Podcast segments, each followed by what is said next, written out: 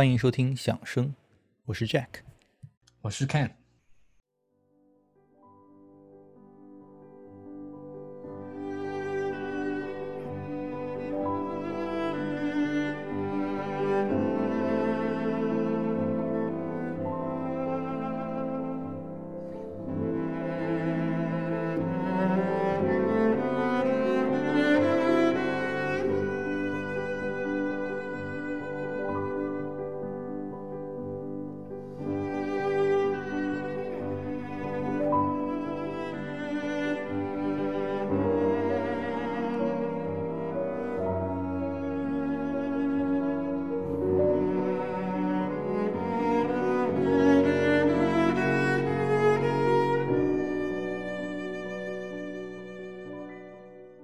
果听众朋友觉得自己青年才俊、天赋异禀，那么拿自己跟圣桑的数据比一比，是一个很好的让自己冷静下来的办法。法国作曲家卡米尔·圣桑是一位钢琴大师、管风琴大师啊。呃，李斯特目睹了圣桑的管风琴演奏之后，甚至说他是在世最厉害的啊管风琴师。圣桑还是一名作家、诗人、剧作家，他呢还对考古、天文、哲学等音乐之外的领域也相当有研究。他呢有着 photographic memory 啊，过目不忘的记忆力。他从来都是背谱演奏，还会熟练的说多种语言。两岁时呢，他就表现出了绝对音准；四岁时呢，就开始作曲。十岁的时候，第一次公开演出，在同一场音乐会当中演奏了莫扎特、巴赫、贝多芬等人的作品。他还是一名指挥家，他是法国第一名指挥李斯特的交响诗的指挥家。七十二岁时呢，他还成了第一位为电影作曲的重要作曲家。八十六岁去世之前，他还时常被请出去演奏。嗯，今天我们又看到这样一位全能型的作曲家啊，呃，真的每次看到这样的音乐家，真觉得自己算是音乐世界里，呃，像一个小小虾米一样的存在。太谦虚了啊！我一直觉得，当今音乐家虽然技术水平越来越精进，但是愿意像圣桑这样，呃，jump out of the box，愿意在艺术世界中不断探索广度的，然而却越来越少了。那么今天我们要聊的圣桑呢，他的确就是在这么呃，在这个音乐历史上是一个像百科全书一样的音乐家。他的童年啊，那种惊人的天赋呢，就是很不由自主就让我想起了莫扎特。比如刚才你提到他十岁，对吧？他十岁就就已经公开演出，然后呃，他那一次呢，他在他巴呃在巴黎的那个音乐厅举办了他自己的首场个人独奏会。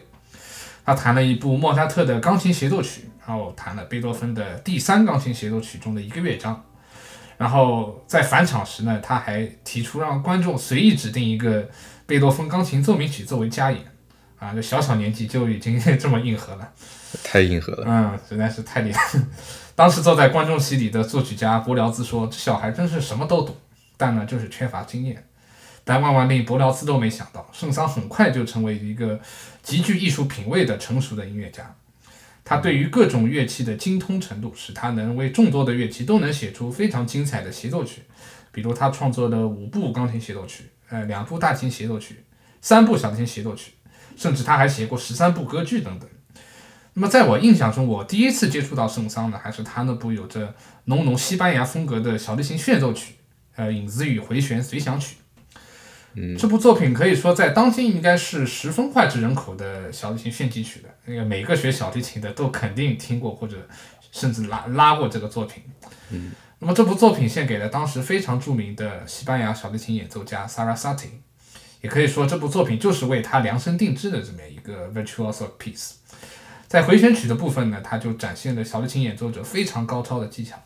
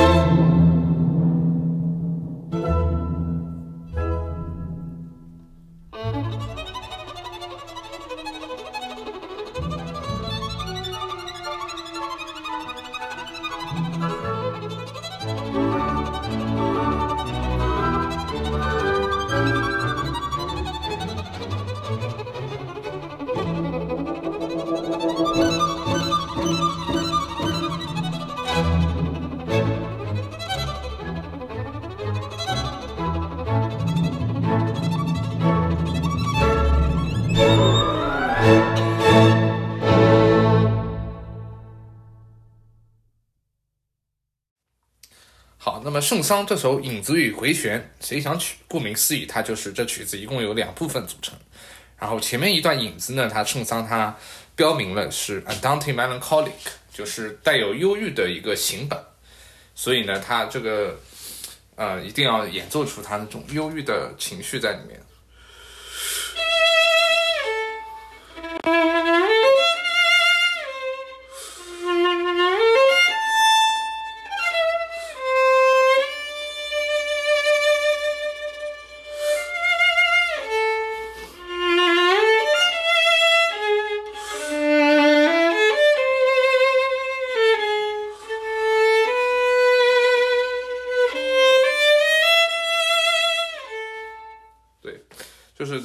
看见它这里虽然有这些呃那种小的这种停顿，但是呢，我们还是要就是要演奏出那种大的这种句子的感觉。然后随着这个影子的结束呢，然后就进入了这回旋的部分。好，它现在是乐队组奏成那个，就是带有一种西班牙这种，有种像这种西班牙的这种 folk dance 的感觉。然后小提琴的旋律是这样。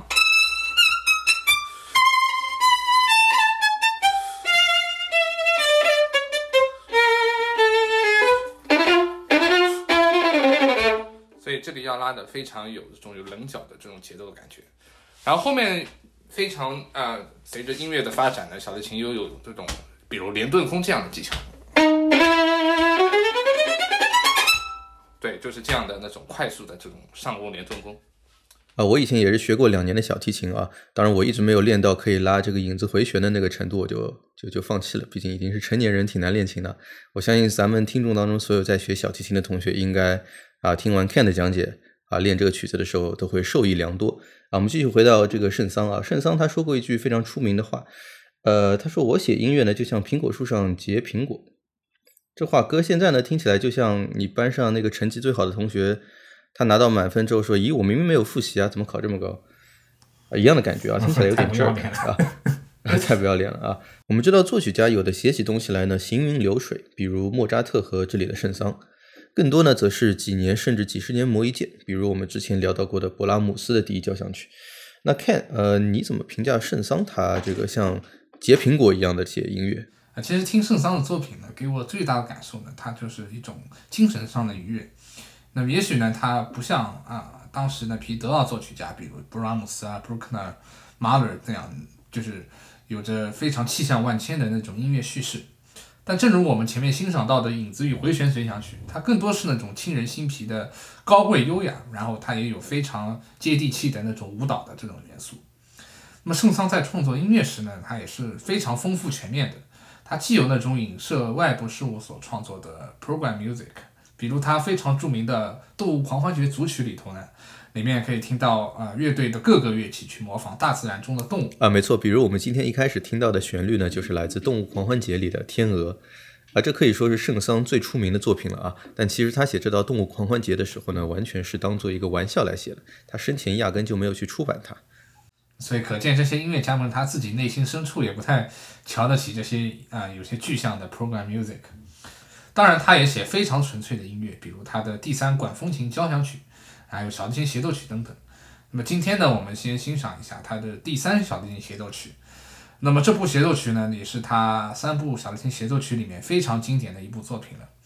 我好像记得，如果琴童要考啊考演奏级啊，有时候好像圣桑第三的第一乐章也是必须要掌握的。呃，anyway，这部第三协奏曲呢，是他所创作的三部协奏曲里至今呃最常演奏的一个作品，同样是献给了当时西班牙著名的小提琴家萨拉萨提。圣桑对于创作协奏曲，他有着非常精妙的理解。他说：“如果一个艺术家他不能完全理解这音乐中优雅的线条、和谐的色彩，以及 harmony，就对和声完全感到满意的话，他就完全不能说是理解音乐。”圣桑这部小提琴协奏曲真可以说是把小提琴本身那种优雅高贵、这种歌唱性与辉煌的技巧非常紧密的结合为一体了。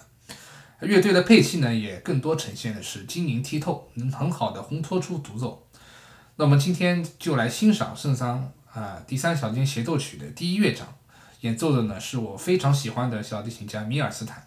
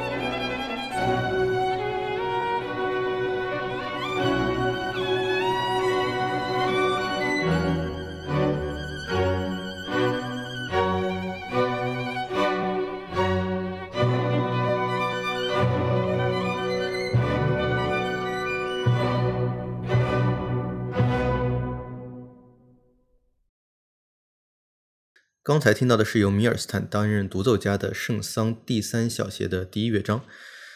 那十九世纪的后四分之一，一直到第一次世界大战爆发之前啊，欧洲它其实经历了一段相对繁荣和平的一个年代。那后来呢，就称这段时间叫做美好年代啊，叫 Belle Epoch。刚才听到的这个圣桑第三小提琴协奏曲的第一乐章呢，可以说是非常典型的美好年代的产物。尤其是美好年代的法国啊，那非常的轻盈精致。坦白说，他也没啥，当然也不假装有啥思想境界，纯粹的就是写的有那种音乐的品味，听着很舒服啊，就像一颗好吃的苹果。那这种理念其实也特别法国啊，我很喜欢的他的一首钢琴协奏曲，也就是第二号钢琴协奏曲呢，也给我这般感觉。这部作品号是第二十二的第二钢琴协奏曲呢，它首演于一八六八年，当时著名的俄罗斯钢琴大师，也是我们之前老柴那集曾经聊到过。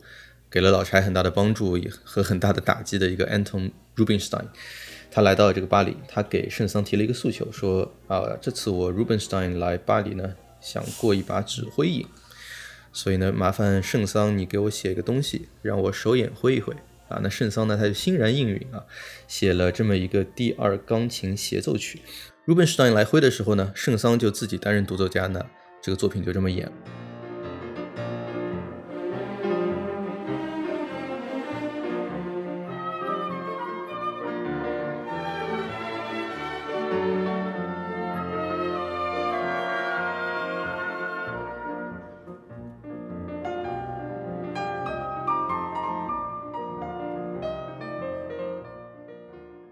当时的评论界呢，听完也都非常吐槽这个作品，说这个作品呢太不 original，听起来就像是啊鲁宾斯坦或者门德尔松写的。圣桑首演据说弹的也不怎么样，但是没想到的是，这部作品本身啊，竟然表现出了极为顽强的生命力，至今依然是演出频率非常高的一部钢琴协奏曲。我手中的一本书评价这部作品叫做《It Does Not Pretend to Profundity》，然后就它。就前面说的，他其实并不假装自己多么的崇高深远，然后 it portrays no towering passion, but it is a remarkable parade of musical forces。它音乐的力量啊，展现的淋漓尽致，deployed in a manner such as only a French artist would achieve。也就是咱们所谓的，它特别有法国美好年代的那种法国艺术家会做的这种事情啊，没错啊，有了这样一个创作背景的，其实听这个曲子就会觉得多了一层趣味。那我们之前所说协奏曲一般都是开头乐队呢，他会奏出一个引子，给出一个铺垫，然后独奏家再进入。那么偶尔呢，他也会独奏家揭开这个乐，揭开这个协奏曲的乐章，与乐队直接展开对话。但这首曲子里面前面很长一段时间只有钢琴家在那儿表演，听起来仿佛就是被十九世纪浪漫主义新逃过的巴赫写出来的纯键盘作品。这貌似呢就是圣桑在跟鲁宾斯坦开一个玩笑。啊，说那这就是我写给你挥的曲子，你来挥呀。直到将近一分半，然后乐队才开始有气氛啊，这真的是非常独特的啊。而乐章剩余的部分中，充满着钢琴家和乐队感情浓烈的互动。好，那么我们现在就来欣赏一下啊，第二钢琴协奏曲第一乐章。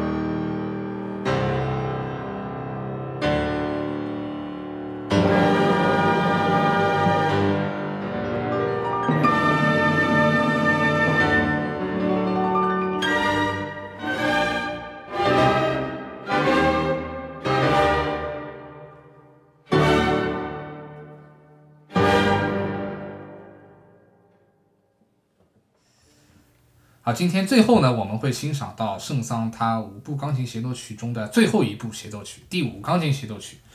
哎，说到这协奏曲呢，我也正好是两年前在学校的乐队演出，正好给我们当时学校钢琴协奏曲冠军伴奏啊，就演这个作品。呃，当时我一一直都完全不知道圣桑这个协奏曲，然后第一次排练一听，哇，我就觉得这真是一部非常 delightful 啊，就听上去非常令人愉悦的协奏曲。那么这个协奏曲有个标题呢，叫 Egyptian，埃及人。呃，其实这个名字呃也并不是圣桑本来就有加上的，主要原因呢就在于这部协奏曲诞生于圣桑他去往埃及的一次旅行中。那么圣桑呢，他其实是个非常享受生活。然后他也非常喜欢旅行的一个人，据说他为了躲避巴黎的严寒呢，他就经常去非洲北部啊享受阳光。那么圣桑本人更愿意称这部作品为 Sea Voyage，就是海上这种旅行，并且充满着生动的色彩和音乐的形象。那么的确如此啊，这首钢协的第一乐章，我感觉仿佛就像一个风景画一样，从钢琴一进入就能给人以一种非常温暖阳光的一种印象。第二乐章呢，则是这部协奏曲最为特别的一个乐章。好，一般我们知道，这协奏曲第二章一般是慢板，对吧？就是肯定比第一乐章的速度上会形成一个对比。然而，圣桑他虽然标的是行板 （Andante），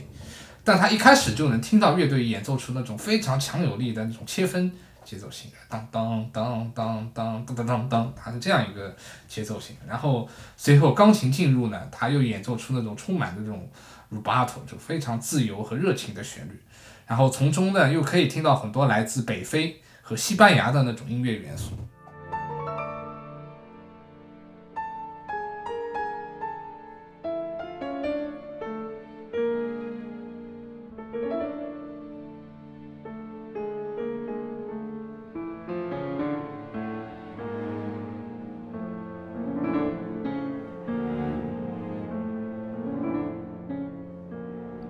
其实到了十九世纪，特别是后半段，欧洲许多新一代的艺术家们都会开始拥抱欧洲之外的影响，比如说来自美国啊、日本，甚至印尼等等。